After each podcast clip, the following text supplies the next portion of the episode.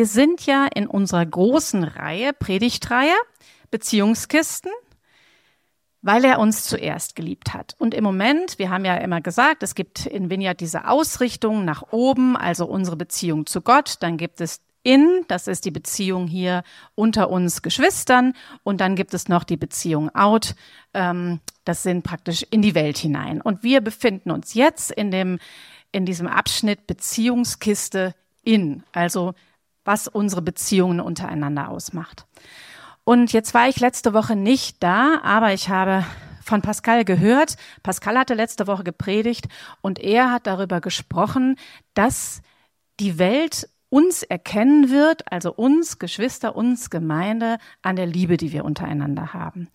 Und ähm, ein wesentlicher Punkt seiner Predigt, so wie ich das verstanden habe, war auch, ähm, dass er sagt, ja, ähm, wir treffen hier auf unterschiedliche Charaktere innerhalb der Gemeinde und in dem Moment, wo verschiedene Charaktere aufeinandertreffen, da knirscht es auch manchmal und das ist auch, da entsteht Reibung und an dem anderen können wir uns schleifen lassen und wir können wachsen und wir können ja verändert werden, nämlich so, wie Gott uns verändert haben möchte. Und diesen Gedanken, den würde ich jetzt eigentlich gerne aufgreifen und sogar noch ein bisschen erweitern, weil nicht nur an der Liebe wird man uns erkennen, sondern auch noch an einem anderen Aspekt und den werde ich nachher nennen. Vorher möchte ich noch so einen kleinen Schlenker machen und zwar, wir hatten vor ein paar Wochen schon mal darüber gesprochen, ähm, was war eigentlich Jesus Vision? Also warum ist er eigentlich gekommen? Jetzt könnte ich es ja so machen wie dem Kindergottesdienst. Wer weiß das noch, warum Jesus gekommen ist? Ist ja jetzt nicht so eine ganz schwere Frage. Uns zu retten ist eins, genau. Und dann? Genau. Also er ist gekommen, um das Reich Gottes auf die Erde zu bringen. Das war seine Mission. Und das war auch das, was er in seiner Antrittsrede oder in seinem Manifest auch so gesagt hat. Ne? Er ist gekommen, um das Reich Gottes nahe zu bringen, um Kranke zu heilen, Dämonen auszutreiben und Gefangene freizusetzen. Also diese drei Punkte, die gehen einher sozusagen mit dem Reich Gottes. Und ähm, ja, und wenn wir uns jetzt anschauen. Jesus ist also gekommen mit dieser Mission. Und welche Ressourcen hatte Jesus dafür zur Verfügung? Mhm, den Heiligen Geist, sein Vater im Himmel und Gnade. Auch so ein bisschen mit dem Heiligen Geist verknüpft, ne? Genau. Seine Jünger. Also diese Sachen hatte er. Und ansonsten hatte er nichts. Also er hatte nicht viel. Der war ja einfacher Zimmermann, ja, und er hatte jetzt weder Geld noch sonst irgendwas. Der hatte wirklich diese, diese innige Beziehung zu seinem Vater. Der hatte den Heiligen Geist, der ja wirklich auf ihn gekommen ist, sichtbar und ihn bevollmächtigt hat. Aber er hatte komplett auf alle göttlichen Fähigkeiten verzichtet. Also er hatte nur das zur Verfügung, was auch uns heute zur Verfügung steht, nämlich Jesus, den Vater, den Heiligen Geist und eine Menge Nachfolger. Also er war nicht privilegierter als wir heute und hatte diese Mega-Vision. Er will das Reich Gottes auf die Erde bringen und will dadurch wirklich ein Gamechanger werden im wahrsten Sinne des Wortes. Genau, also diese Ressourcen standen ihm zur Verfügung. Und wenn wir uns jetzt mal diese Typen angucken, die er da hatte, dann muss ich jetzt mal so ein bisschen ablesen. Also da war zum einen der Simon Petrus. Der hatte ganz eindeutig ein Thema mit Impulskontrolle. Ne? Also da musste man gucken, dass der nicht schnell genug das Schwert aus der Hand, äh, aus der Scheide gezogen hat und hat irgendjemandem das Ohr abgehauen. Also der war sehr impulsiv. Dann hatten wir dann noch die Brüder Johannes und Jakobus. Jesus selber hat sie die Donnersöhne genannt, also die waren offensichtlich sehr temperamentvoll, hm, vielleicht auch ein bisschen jähzornig, könnte ich mir vorstellen. Dann hatten wir den Thomas, das war so ein Zweifler, ich weiß nicht, so ein Bedenkenträger, der war sich nie so ganz sicher, musste alles hinterfragen. Dann war da Markus, der Pfennigfuchser, dann war da Nathanael, der so ein bisschen überhebliche, weil er war ja Israelit, ne? Und dann waren da noch, genau, Johannes und Petrus, die immer so ein Scharmützel hatte, wer denn jetzt wohl der Lieblingsjünger von Jesus war. Also lauter so ein paar, hm, ja, schon so angetitschte Typen hatte der da um sich rum. Ja, also die waren alles Mögliche, außer eins ein Dream Team. Aber das waren die, die er zur Verfügung hatte. Und ähm, Anna, wenn ich dich angucke, dann muss ich direkt an The Chosen denken. Ne? Wenn man sich, ich weiß nicht, wer von euch den Film The Chosen kennt, also ist eine Empfehlung, ja, den unbedingt mal gucken. Aber da kann man wirklich sehen, da ging es manchmal richtig ab bei denen. Also da war nicht immer eitel Sonnenschein oder sonst irgendwas, sondern die haben sich richtig gefetzt. Und ähm, ja, das war die Situation, in der Jesus damals gewirkt hat. Und dennoch, obwohl er, sage ich mal, so hm, überschaubare, ich will jetzt nicht bescheidene Ressourcen, aber überschaubare Ressourcen hatte, hielt er an dieser Mission fest. Und ihm war es ganz, ganz wichtig, mit diesen Menschen zusammen das Reich Gottes aufzubauen. Und da hat er wirklich alles reingesetzt. Ja, der hat seine gesamte Zeit da reingesetzt. Der hat ähm, vermutlich auch, ähm, ja, nicht nur vermutlich, sondern der hat jede Menge Bequemlichkeit ähm, hinten angestellt, weil er mit denen unterwegs war. Es wird selten berichtet, also es gibt so ein oder zwei Bibelstellen, wo mal gesagt worden ist, dass er mal so ab und zu rumgejobbt hat, aber ich glaube auch nicht, dass der, wer weiß, wie aus dem Vollen schöpfen konnte. Und der hat wirklich sich dieser, dieser, hm, nicht ganz gesunden Gemeinschaft ausgesetzt. Also diesen ewigen Querelen, die da zugange waren und diesen, diesen unterschiedlichen Menschen, also denen hat er sich ausgesetzt. Und der hat die wirklich trainiert und er hat sie gelehrt, alles um diese Mission, das Reich Gottes auf die Erde zu bringen, zu erfüllen. Ja, und Jesus wusste aber auch, dass Lehre und Training alleine nicht ausreichen. Und jetzt gehen wir ein ganzes Stück weiter, und zwar am Ende seiner Wirkzeit, kurz bevor ähm, er wusste ja, dass er jetzt äh, ans Kreuz gehen würde. Das war diese Zeit des Passafestes, ähm, wo sich alle in Jerusalem versammelt haben. Und er sitzt da oben mit seinen Jüngern im Obergemach und die reden über so wichtige Dinge. Und man muss sich jetzt wirklich vorstellen, wie die Situation war. Das hatte ich, glaube ich, in einer anderen Predigt auch schon mal gesagt. Jesus wusste ganz genau, sein Tod steht unmittelbar bevor. Also er hat jetzt nicht mehr viel Zeit, nicht mehr ein bis drei Jahre Zeit, wo er noch irgendwie groß denen was beibringen konnte. Und er wusste ganz genau um diese ganzen Defizite von denen noch. Also er hat ja mitgekriegt, dass die teilweise versucht haben, Dämonen auszutreiben und das hat nicht geklappt, ja, oder die haben versucht, jemanden zu heilen und das hat nicht geklappt. Also es war noch ganz viel Luft nach oben, um das mal äh, positiv auszudrücken. Und er wusste um diese knappe Zeit und musste sich ja, also ich stelle mir vor, er hat sich überlegt, was was möchte ich denen jetzt noch unbedingt mitgeben? Also so diese letzten Worte. Die letzten Worte, wenn man weiß, man muss jetzt abtreten, dann überleg, also ich stelle mir das also vor, dass man sich sehr genau überlegt, was ist jetzt noch wirklich wichtig. Und zwei Dinge waren ihm wichtig. Das eine war das Gleichnis vom Weinstock da war es ihm ganz wichtig zu sagen, bleibt in mir und bleibt in meiner Liebe. Also es war ihm ganz wichtig, diese ganz, ganz, ganz enge Verbundenheit mit seinem Vater. Und eine zweite Sache, die wir ein paar Kapitel später lesen, war die Einheit. Er hat nämlich in seinem hohepriesterlichen Gebet, so so benennen wir das heute, hat er für die Einheit seiner Jünger gebeten. Bruni, könntest du mal den Text? Genau, den würde ich jetzt gerne mal vorlesen. Johannes 17 ist das und die Verse 22 bis 23. Und ich habe die Herr, also Jesus betet das, ne? Also der betet das da im Obergemach äh, vor seinen Jüngern und äh, betet das zu seinem Vater. Und ich habe die Herrlichkeit, die du mir gegeben hast, ihnen gegeben, auf dass sie eins seien, gleich wie wir eins sind. Ich in ihnen und du in mir, auf dass sie zu vollendeter Einheit gelangen, damit die Welt erkenne, dass du mich gesandt hast und sie liebst, gleich wie du mich liebst. Also, mehrfach sehen wir hier, damit sie eins sind gleich wie wir eins sind, damit sie zur vollendeten Einheit gelangen. Also in diesen äh, drei Verse oder zwei Verse sind's, in diesen zwei Versen kommt dreimal dieses Wort Einheit vor. Und jetzt müssen wir das wirklich auch so nehmen. Er wiederholt das. Immer wenn er was wiederholt hat, war es ihm besonders wichtig.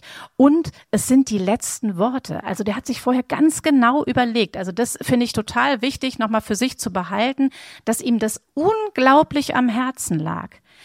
Dass eine Einheit in der Gemeinde entsteht. Das war ihm wichtig. Und deswegen wusste er, meine Lehre und alles, was ich denen beigebracht habe, das reicht nicht. Ich trete jetzt auch noch als Fürsprecher ein und bete für diese Einheit beim Vater. Und wir können uns sicher sein, das, wofür Jesus gebeten hat, das wird der Vater ihm geben, weil so eins, wie Jesus und Gott miteinander waren oder Gott Vater miteinander sind, ja, da ist einfach vorprogrammiert, dass der Wille erfüllt wird. Genau. Ähm, genau, also er hat nicht gebetet, dass sie besonders mutig, wortgewandt oder charismatisch und voll tatenkräftig und, und wirkungsvoll und äh, keine Ahnung was sind, sondern er hat um die Einheit gebetet. Und warum war und ist diese Einheit so wichtig? Also zum einen, Einheit der Gemeinde ist wichtig, das lesen wir da, damit die Welt erkenne, dass du mich gesandt hast. Warum war das wichtig, dass sie erkannten, dass Gott ihn gesandt hat, dass er der, Vater, dass er der Sohn war? Weil genau an ihm, er ist ja zum, zum ähm, Stolperstein für viele geworden, weil er nicht angenommen worden ist als Sohn Gottes, aber er wusste, er ist die Tür zum Vater. Nur durch ihn kommen wir zum Vater. Also war es essentiell wichtig, dass die Menschen ähm, verstanden haben und geglaubt haben, dass er von Gott gesandt ist und Gottes Sohn hat. Also das war die eine Sache. Die zweite Sache war, und dass die Welt erkenne, dass du sie liebst gleich wie du uns liebst. Also, dass das wirklich eine Liebesbeziehung war, keine Beziehung. Wir müssen uns ja vorstellen, zu den Menschen, äh, zu denen Jesus damals gesprochen hat, da war ganz viel, also das Gottesbild war sehr ähm, rigide, würde ich fast sagen. Also man musste ganz, ganz viele Regeln einhalten. Man durfte bestimmte Sachen nicht machen. Man musste, äh, ja, man musste sehr gesetzestreu leben, ähm, um Gott zu gefallen. Und jetzt kommt praktisch Jesus und predigt einen ganz anderen Gottvater, nämlich den Gottvater, der eine liebevolle Beziehung zu uns möchte, der uns ganz nahe kommen möchte. Und das war ja damals echt revolutionär. Also das waren zwei Gründe, warum ihm die Einheit so wichtig war. In einer anderen Bibelstelle steht, wo zwei oder drei in meinem Namen versammelt sind, da bin ich mitten unter euch. Das heißt, auf Einheit, wenn man sich eins macht, so kann man es ja auch formulieren, wenn wir uns eins machen, dann ist Jesus mitten unter uns und tritt mit uns beim Vater für unsere Anliegen ein. Also wenn wir uns hier vom Gottesdienst versammeln und beten gemeinsam, dann können wir uns sicher sein, auch sonst, aber dass Jesus mittendrin ist, mitten in unserer Gemeinschaft und uns mit im Gebet vor den Vater bringt. Zweiter Punkt. Dritter Punkt steht in Römer 15,7 zur Ehre Gottes. Die Einheit sollte Gott ehren, ihn verherrlichen. In Römer 15, Vers 7 steht, der Gott des Ausharrens und des Trostes aber gebe euch untereinander eines Sinnes zu sein. Christus Jesus gemäß, damit ihr einmütig mit einem Mund den Gott und Vater unseres Herrn Jesus Christus lobt. Darum nehmt einander an, gleich wie auch Christus uns angenommen hat, zur Ehre Gottes.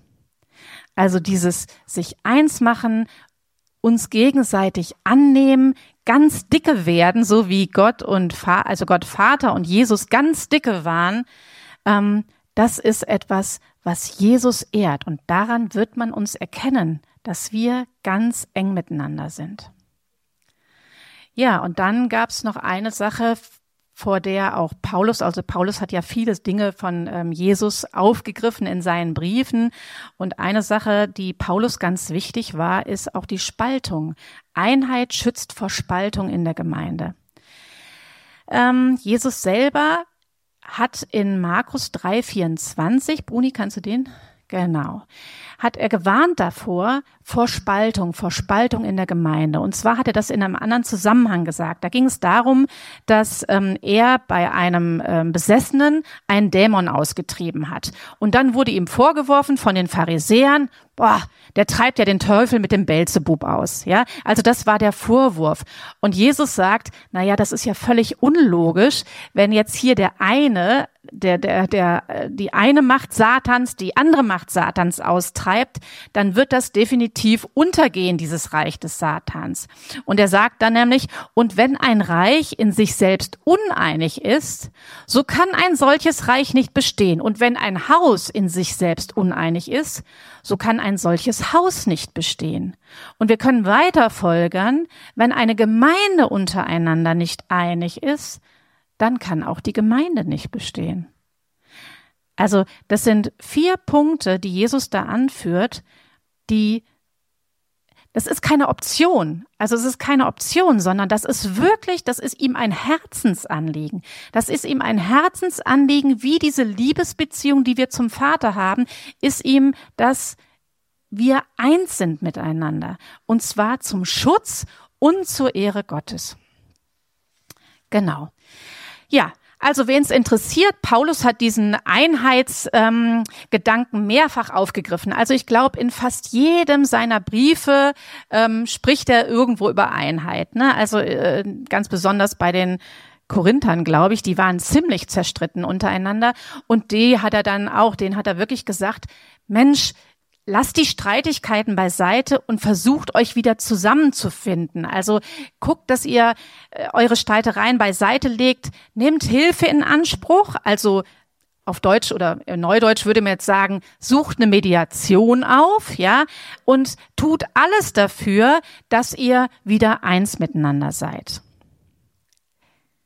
Der Einheitsbrief meines Erachtens schlechthin sind aber nicht die ganzen anderen Briefe von ähm, von Paulus, sondern der Epheserbrief.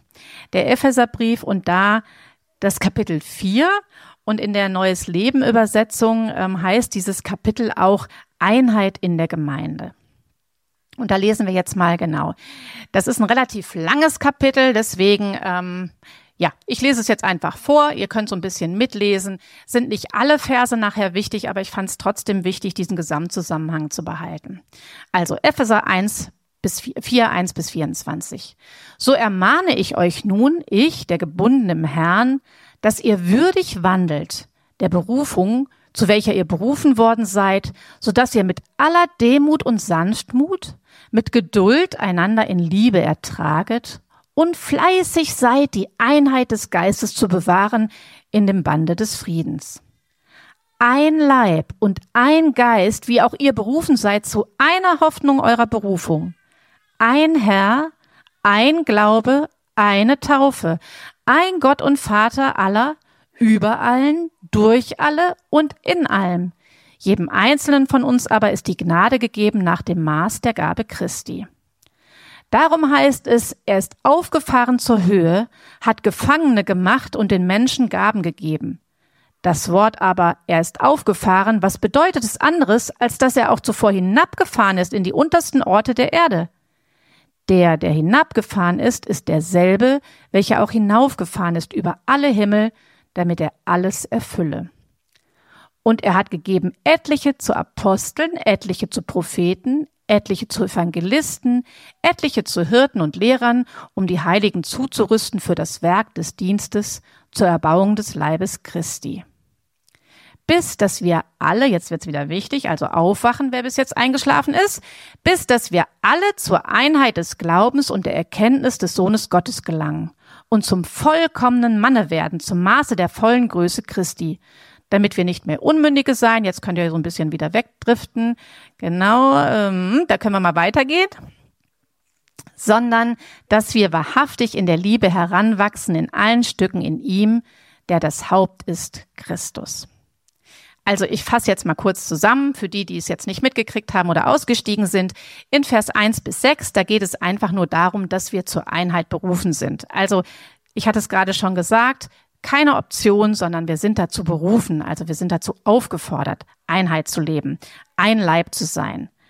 In Vers 7 bis 16 geht es um die unterschiedlichen Gaben und die Aufgaben und das zeigt auch so ein bisschen, wie damals früher bei Jesus die äh, Jünger waren. Also es war jeder so ein bisschen anders, aber alles zusammen hatten ein Ziel, nämlich Christus ähnlicher zu werden und von Christus aus sozusagen das Reich in die Welt zu bringen. Und in Vers 17 bis 24, da beschreibt er eigentlich den neuen Menschen und den alten Menschen. Genau, so.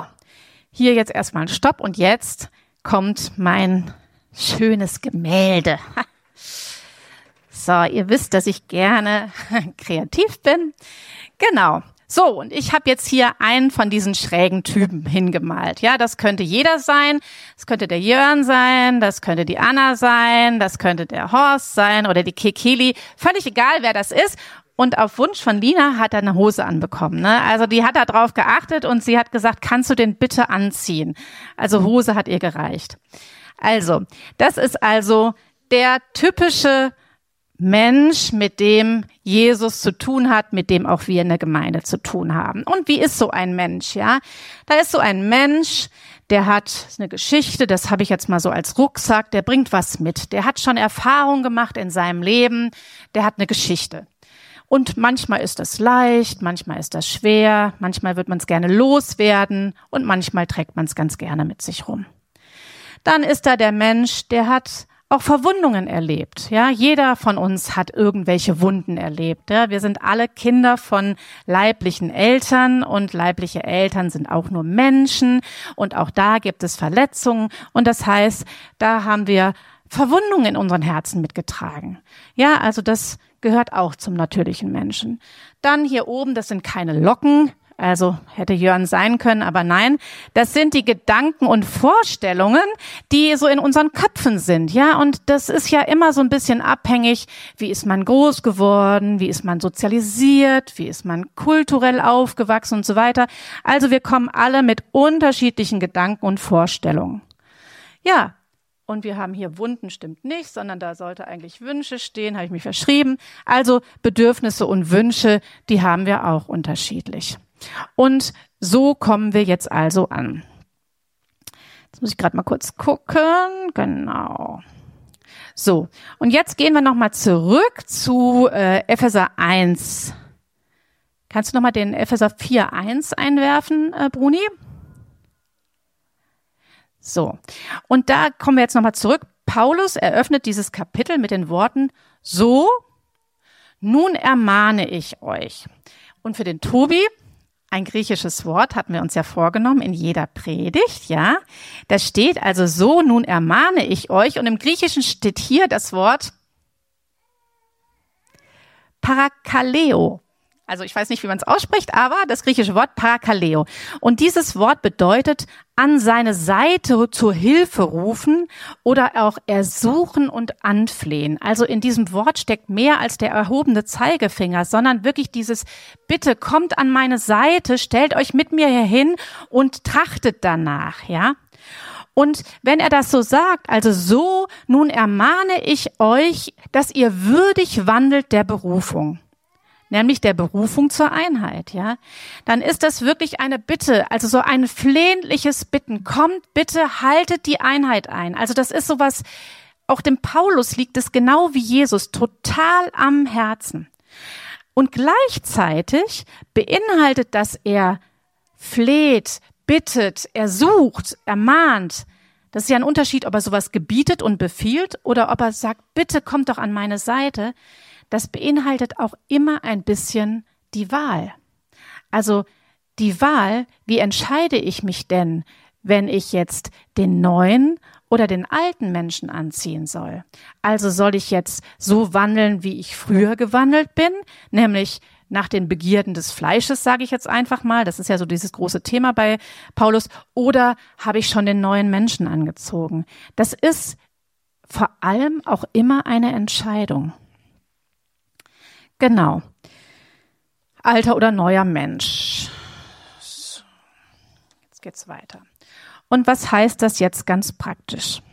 Also, wir stellen uns jetzt vor, dieser ganz autonomal Gemeindemitglieder Mitglied, dieses Otto-Normal-Gemeindemitglied kommt also mit seinen ganzen Päckchen, Verwundungen, Bedürfnissen, Wünschen, Gedanken, Vorstellungen und der trifft jetzt auf einen anderen Menschen mit seinen Wunden, Verwundungen, Geschichte, Erfahrungen, Päckchen, Bedürfnissen, Gedanken und Vorstellungen. Und da kann man sich vorstellen, äh, das kann gut gehen, kann aber auch nicht gut gehen. Also es kann ganz schön für Reibung sorgen. Und wir stellen uns jetzt einfach vor, in einer ganz normalen Gemeinde gibt es auch mal Streit. Und jetzt habe ich die Wahl als Otto Normalbesucher, wie verhalte ich mich denn jetzt? Also, nehmen wir mal an, ich muss jetzt gerade hier mal meine Sachen durchgucken. Ich sehe, dass jemand irgendwas falsch gemacht hat, ja? Da gibt es jetzt den alten Menschen,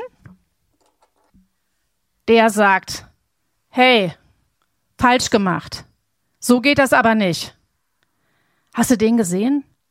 Das war ja total Mist, was der gemacht hat. Also wirklich dieses Urteilen und Richten. Das ist der alte Mann oder der alte Mensch. Der neue Mensch kann sich anders entscheiden. Der, wo sind die Dinge? Ach hier. Der kann sich entscheiden, zu reden. Und zwar nicht im urteilenden Sinne, sondern in Gnade und Wahrheit. Also auf der einen Seite zu sehen, da läuft was schief und das ist nicht gut und es geschehen immer Dinge in unseren Gemeinden, die nicht in Ordnung sind. Das passiert immer wieder, weil wir Menschen sind. Und dann ist die Frage, richte ich und urteile ich oder gehe ich hin mit der Idee, die Einheit zu bewahren und sage in einem liebevollen, konstruktiven Ton, was mir aufgefallen ist. Das macht einen Unterschied. Meine Mutter hat immer gesagt, der Ton macht die Musik, ja? Und genau so ist es. Also, wie man das macht, die Herzenshaltung. Erhebe ich mich als Richter, was uns eigentlich gar nicht zusteht, denn unser Richter ist Gott. Erhebe ich mich als Richter oder habe ich den Fokus auf der Einheit der Gemeinde und dann gehe ich in Gnade und Wahrheit drin. Das ist eine, das ist eine Möglichkeit. Ähm, wenn ich jetzt verletzt werde, kann ich mir überlegen, wie ich damit reagiere. Der alte Mensch, der wird total sauer. Der sind auf Vergeltung, der will sich rächen und er geht zum Gegenangriff über. Der verteidigt sich vielleicht. Und der andere, der geht erstmal in sich, Gnade und Wahrheit auch. Also dieses Gespräch ist zuerst mal vielleicht mit sich selber zu überlegen, was ist denn das jetzt, was mich so ähm, verletzt hat? Warum titscht mich das so an? Ich muss mal eine Geschichte erzählen. Ich weiß, als ich damals in der Klinik war, ich habe 2014 lange mit einer Depression in einer ähm, psychiatrischen Klinik ähm, verbracht. Und ähm, da war es so, dass wir an so Vierer- oder Sechsertischen sitzen mussten. Und es war manchmal ganz schön heftig, weil die Mitpatienten hatten ja genauso einen an der Klatsche wie ich. Also die hatten auch ihre Dinger, ja. Und jetzt saß man da in so einer Gemeinschaft, die man sich nicht aussuchen durfte. Also man wurde da einfach hingesetzt an den Platz und musste das aushalten. Und an meinem Tisch saß eine, die war furchtbar übergriffig. Also das war total schrecklich. Die hat jeden Tag ähm, dieses Tischgespräch völlig dominiert und ich habe richtig gemerkt, oh Gott, ey, ich halt's nicht aus. Und wäre am liebsten von diesem Tisch, also ich bin zu der, ähm, ne, man durfte sich nicht einfach wegsetzen, ich bin zu der Stationsleitung gegangen und habe gesagt, ich kann an diesem Tisch nicht sitzen, ich muss da weg, ich halte diese Frau nicht aus. Und ihr Kommentar war, ja, das kann sie gut verstehen, aber es wäre leider keine Option, ich soll da bitte sitzen bleiben. Punkt. Und ich so, äh, bitte, ja, ich bin hier zur Therapie, die macht mich nur noch kranker.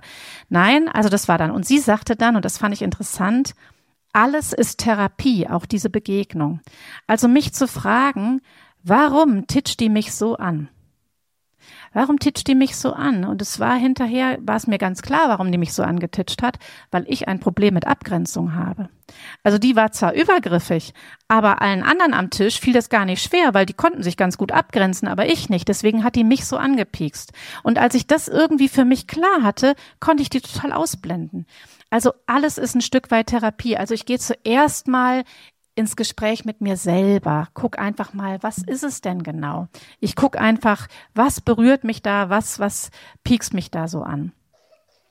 Und wenn die Verletzung immer noch da ist, dann kann ich auch noch mal ins Gespräch mit demjenigen gehen und sagen, hör zu, du, indem du das und das gemacht hast, ne, da fühle ich mich total beschämt oder keine Ahnung, äh, oder da fühle ich mich total verletzt. Ähm, und dann kann man darüber reden. Und auch wenn das nichts hilft, dann holt man sich vielleicht jemand an die Seite, ja, der einem dann hilft, darüber zu reden. Aber alles in dem Gefühl oder in der Vision, die Einheit zu bewahren.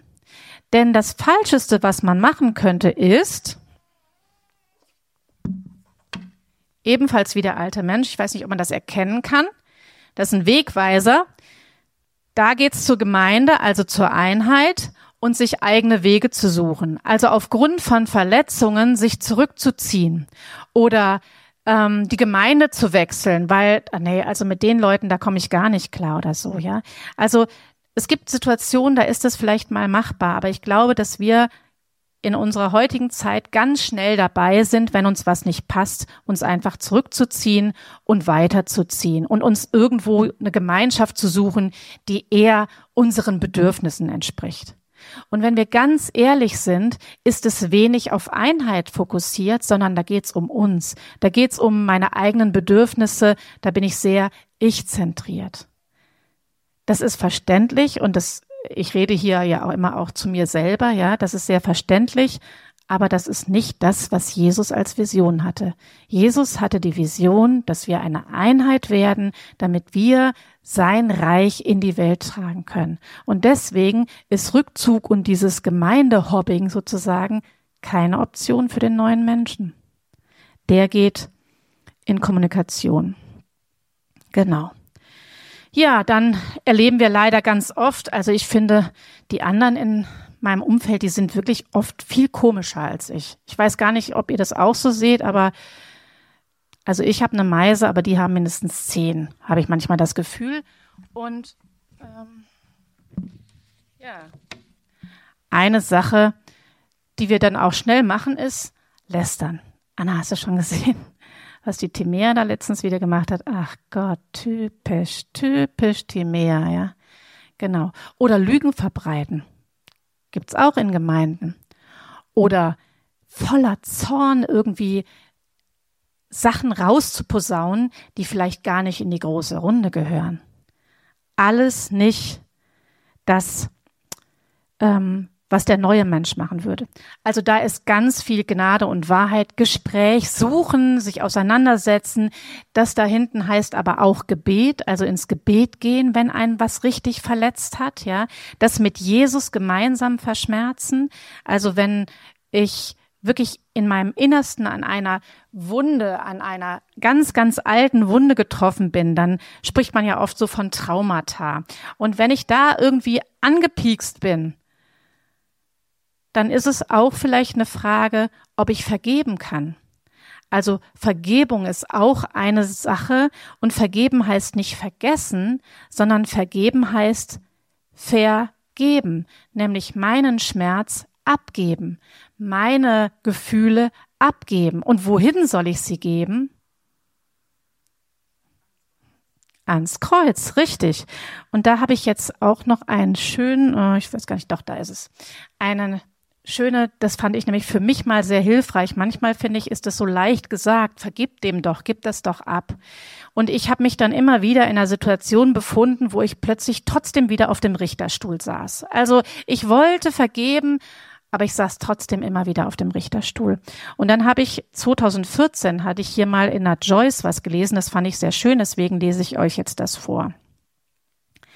Der Therapeut hat mir dann einen Raum aufgemalt, also da geht es darum, dass zwei sich total gefetzt haben oder total zerstritten haben. Der eine hat den anderen wirklich übelst verletzt. Und der Therapeut hat mir dann einen Rauf, Raum aufgemalt, der einen Gerichtssaal in meinem Herzen darstellte. Da bef darin befanden sich Rolf, ich, ein Richter und Gott. Immer wenn ich Rolf anklagte, war ich in diesem Raum. Aber ich konnte ihn auch verlassen. Der Raum hatte eine Tür, die ich bisher nicht gesehen hatte. Diesen Raum sollte ich mir vorstellen und mich bewusst entscheiden, ihn zu verlassen, wenn ich merkte, dass ich wieder anklagte.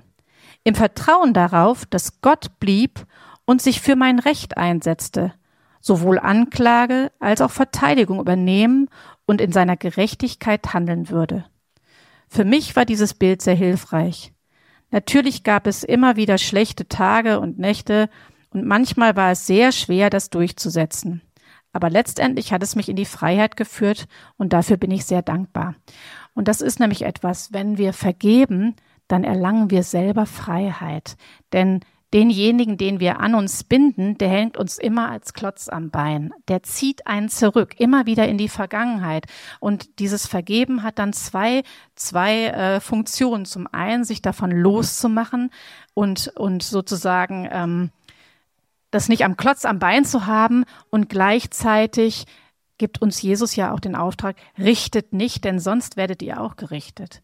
Also auch da ist es echt gefährlich. Genau. Habe ich sonst noch irgendwas? Ja, also, was sollen wir stattdessen machen? Wir sollen uns ganz viel, also wir sollen uns, der neue Mensch lässt den anderen den Vortritt nach ihnen. Also da ist jemand, der hält die Tür auf und sagt nach ihnen. Der stellt seine eigenen Interessen nicht in den Vordergrund, sondern der versucht wirklich dem anderen auch zurecht zu verhelfen. Und wenn das alle machen, dann kommen wir alle zurecht. Also dann kommen wir alle zu unserem Recht. Wir erhöhen uns nicht selber, wir sind nicht selber immer auf unserem Thron, sondern wir wollen dem, also demütig uns unterordnen. Das ist auch so ein bisschen damit gemeint dann wollen wir uns beschenken lassen. Wir wollen uns als neuer Mensch, man das erkennt, das soll ein Mantel sein, der hier so gebunden ist mit dem Band der Liebe. Und dieses Band der Liebe äh, oder diese, dieser Mantel, den wir uns anziehen sollen, der ist gekennzeichnet von Sanftmut, von Demut, von Selbstbeherrschung, von Friede und Freundlichkeit, von Geduld, von Barmherzigkeit und das alles im Band der Liebe. Das ist der neue Mensch, der auch in Johannes ähm, äh, in, im Epheser in den folgenden Versen dann weiter aufgezeichnet wird. Also was äh, unterscheidet die beiden? Also der neue Mensch hat all diese Eigenschaften, weil er nämlich durch den Geist Gottes beschenkt wird mit diesen ganzen Gaben und auch mit dem Frieden. Das soll hier so ein bisschen diese Friedenstaube sein. Also der bekommt den Frieden Gottes. Dafür hat ja Jesus auch gebetet. Genau. Also, es gibt immer die Wahl, für was entscheide ich mich? Für den alten Menschen, der Zorn, Lästerei, Lüge, Urteilen, Vergeltung, Rache, Rückzug, Abwendung und so weiter Raum gibt. Und dann gibt es den neuen Menschen, der ähm, sich wirklich unterordnet unter das große Ziel der, der Einheit, der sich kleidet in den Mantel aus Liebe, sozusagen, die Liebe fasst da alles zusammen. Das hatte ja der Pascal letzte Woche gepredigt, der wirklich versucht, in Gnade und Wahrheit Dinge beim Namen zu nennen. Übrigens auch ähm, Missstände zu erkennen und sie nicht zu sagen oder immer die Harmoniesoße drüber zu geben, ist auch nicht einheitsförderlich. Also das ist auch eine Gefahr, die zur Spaltung führen kann. Deswegen ist immer dieses Gnade und Wahrheit, das sind zwei Seiten einer Münze. Mein Vater hat immer gesagt, du sollst dir, ähm, wie hieß dieser Spruch? In meinem Poesiealbum hat er das geschrieben. Du sollst die Wahrheit ähm, wie einen Mantel hinhalten, damit man hineinschlüpfen kann und mir nicht wie einen nassen Lappen um die Ohren hauen. Also ich finde, das spricht oder das, das fasst es ganz gut zusammen. Auf der einen Seite die Wahrheit sagen, das ist unser Auftrag, das dürfen wir, das dürfen wir, wenn Gott uns was zeigt, dann dürfen wir das tun, aber das in, in, in barmherzigen Worten zu tun und mit dieser, mit dieser Herzenshaltung die Einheit zu gewahren. Genau. So, und dann können wir noch das Letzte, was ich noch machen möchte oder sagen möchte. Wie können wir das alles tun? Zum einen, weil wir durch den Heiligen Geist beschenkt werden und zum anderen, indem wir täglich in der Liebe Gottes baden. Unser Thema heißt ja Beziehungskiste, weil er uns zuerst geliebt hat. Also in dieser Liebe, das ist unsere Grundlage. Wir können täglich in die Badewanne steigen und uns wirklich baden in der Liebe Gottes. Und dann können wir sozusagen daraus hervorgehen in diesem Schaumbad und können dann im neuen Menschen sauber und aufrecht äh, stehen. Ja, ich glaube, ich habe noch so ein paar Dinge, aber ich glaube, wir kommen so langsam zum Ende. Wir können sicher sein, oder wie können wir sicher sein, dass wir nicht überfordert sind mit diesem, mit diesem Anspruch, im neuen Menschen zu wandeln? Ja, das ist wirklich eine herausfordernde ähm, Geschichte. Also das ist wirklich so diese im neuen Menschen, im, im ähm, als Kinder des Lichts, so heißt das in der Bibel auch in der Überschrift, ähm, zu wandeln. Das ist nicht einfach, ja. Und das setzt wirklich voraus, dass wir wirklich unseren Fokus drauf sitzen. Also es muss uns wirklich wichtig sein, Einheit und liebevoll miteinander zu haben. Wenn es nicht unser Fokus ist, dann werden wir damit scheitern. Das ist der eine Punkt. Also wir haben einen Beitrag zu leisten, indem wir uns dafür entscheiden und den Fokus drauf richten. Und das zweite ist, und das ist wirklich ganz genauso wichtig ist, uns wieder dran erinnern, Jesus selbst ist unser Fürsprecher. Also wir müssen das nicht alleine machen. Jesus hat für uns gebetet, damit wir miteinander eins sind. Und er hat uns auch noch ein Geschenk gemacht, nämlich er hat uns seinen Frieden hinterlassen. Seinen Frieden, der größer ist als aller Verstand. Das ist ein Geschenk, ähm, das wirklich ganz, ganz wertvoll ist für dieses, für diese Mission der Einheit. Und als letztes dann auch noch, wenn er uns beruft, dann befähigt er uns auch. Ja, jetzt komme ich gleich zum Schluss. Ich möchte trotzdem noch einen kleinen Gedanken sagen. Ähm, in der Apostelgeschichte 2, 42 bis 47, kannst du das noch mal einmal ganz kurz an die Wand machen, Bruni? Da steht es, das ist so, da wird beschrieben, wie die Gemeinde, die Ursprungsgemeinde war. Und ich finde, die verkörpert ganz gut das, was unser Ziel sein sollte oder wo wir hinstreben sollten. Sie verharrten aber in der Lehre der Apostel und in der Gemeinschaft und im Brotbrechen und im Gebet. Es kam aber eine Furcht über alle Seelen und viele Wunder und Zeichen geschahen durch die Apostel. Alle Gläubigen aber waren beisammen und hatten alles gemeinsam. Die Güter und Habe verkauften sie und verteilten sie unter alle, je nachdem es einer bedurfte. Und täglich verharrten sie einmütig, einmütig im Tempel und brachen das Brot in den Häusern, nahmen die Speise mit Frohlocken und in Einfalt des Herzens, lobten Gott und hatten Gunst bei dem ganzen Volk. Der Herr aber tat täglich solche, die gerettet wurden, zur Gemeinde dazu. Also dieses wirklich sich committen auf die Gemeinde, seinen Fokus auf die Einheit legen, da liegt Segen drauf. Da ist Wachstum als Segen verheißen, also der Herr tut dann dazu und da steht was von Frohlocken. Also da war richtig Freude am Start. Liebe Leute, da möchte ich hin. Ich weiß nicht, wie es euch geht, aber da möchte ich hin. Jetzt kannst du so ein bisschen spielen. Genau. Abschließend. Wir sind zur Einheit berufen. Nicht aus Selbstzweck, sondern zum Aufbau des Reiches Gottes.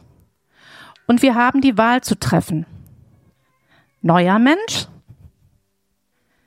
dann können wir ein Garten der Hoffnung sein. Und dazu habe ich mir heute meine Gartenbluse angezogen. Ich möchte mich nochmal hier oben auf die Bühne stellen. Ihr seht alle die Blumen. Also ich committe mich. Ich möchte hier mit unserer Vineyard Garten der Hoffnung sein. Ich möchte heilende Gemeinschaft erleben. Ich möchte eine heilende Oase hier vorfinden. Wenn ich das nicht mache, wenn ich mich für den alten Menschen entscheide, dann wird's eine Rappelkiste. Die Älteren von euch, so alt wie ich, die kennen vielleicht die Rappelkiste noch aus dem Fernsehen. ganz lustig manchmal, aber nicht so schön wie der Garten der Hoffnung. Also, was wählst du? Vater, ich danke dir dafür, dass du uns berufen hast, dass du uns berufen hast, deine Kinder zu sein, dass du uns die Möglichkeit gegeben hast, ein neuer Mensch zu werden durch Jesus Christus, dass du uns wertschätzt und dass du uns Wichtigkeit zusprichst, indem du nicht über unsere Köpfe hinweg das Reich baust, sondern du willst uns einbauen, du willst uns einbinden, du willst uns benutzen. Und das ist kostbar. Jesus, ich danke dir dafür, dass du immer wieder fürsprechende Funktion für uns übernimmst. Du trittst täglich vor dem Vater mit Flehen für uns ein. Durch dein Blut ist es überhaupt möglich, dass wir wieder vor den Thron kommen. Jesus und ich, ich möchte mich wirklich hier committen. Ich möchte dir wirklich sagen, das, was dir wichtig ist, das ist mir auch wichtig. Und ich weiß, dass da noch ganz viel Luft nach oben ist. Aber ich weiß, dass du durch den Heiligen Geist in uns wohnst. Und dass dieser Geist, wenn wir uns dir aussetzen, dass dieser Geist Früchte wachsen lässt. Früchte wachsen lässt, die die Welt erkennen lassen, dass wir Liebe zueinander haben und dass wir die Einheit suchen.